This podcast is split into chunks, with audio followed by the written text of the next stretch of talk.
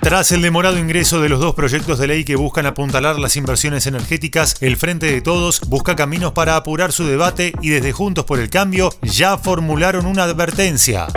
Soy Fernando Bolán y esto es Economía al Día, el podcast de El Cronista, el medio líder en economía, finanzas y negocios de la Argentina. Seguinos en nuestro canal de Spotify y escuchanos todas las mañanas.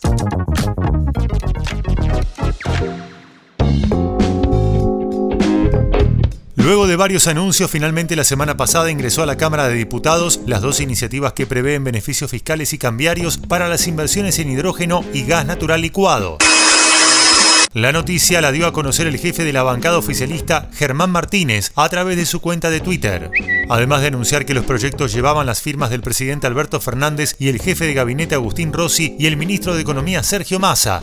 El rosarino afirmó que se trata de debates importantes para construir la Argentina que viene. Las intenciones de la bancada oficialista son arrancar con reuniones informativas lo más rápido posible. Es que las expectativas son que, con la sanción de ambos proyectos, podrían registrarse desembolsos millonarios el año que viene y puesta en producción entre 2027 y 2028. El dato es que para conocer el ritmo que se le imprimirán a los debates, habrá que esperar a que la presidenta de la Cámara, Cecilia Moró, y Paula Penaca, secretaria parlamentaria del bloque del Frente de Todos, regresen a la Argentina. Ambas forman parte de la comitiva que viajó a China con Massa. Mientras tanto, desde la oposición se encuentran estudiando el proyecto. De todas maneras, la diputada por la UCR, Jimena Latorre, advirtió sobre el momento en el cual se presentan ambas iniciativas.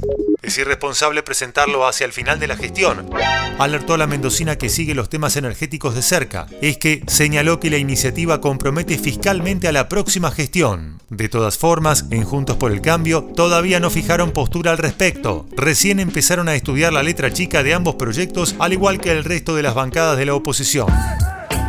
Los proyectos llegaron al Congreso con delay. Vale recordar que cuando el presidente convocó a sesiones extraordinarias que se pusieron en marcha hacia finales de enero, había incluido el tema en la convocatoria uno de los 28 ítems que para el Ejecutivo eran urgentes y que por lo tanto debían ser tratados antes del primero de marzo. Cuando se pone en marcha el periodo de sesiones ordinarias era proyectos de ley para la promoción de nuevas energías e inversiones con valor agregado en el sector energético. A grandes rasgos, el proyecto de promoción de hidrógeno contempla tres ejes principales.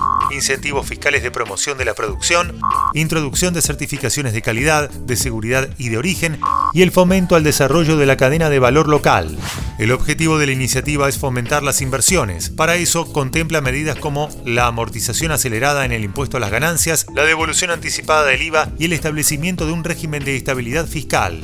En tanto, la iniciativa que apunta a promocionar el GNL declara de interés público nacional y como objetivo prioritario de la Argentina la licuefacción de gas natural con destino a la exportación de GNL y sus actividades asociadas, vinculadas con el almacenamiento, comercialización, transporte y la instalación de infraestructura en el territorio argentino. Asimismo, el texto crea un régimen de promoción para grandes proyectos de inversión en gas natural licuado, GNL, que comprende la realización de inversiones en bienes y obras de infraestructura en actividades relativas al transporte de gas natural, destinado a la producción de GNL, su licuefacción, almacenaje y transporte y la comercialización de GNL en el territorio nacional y o su exportación.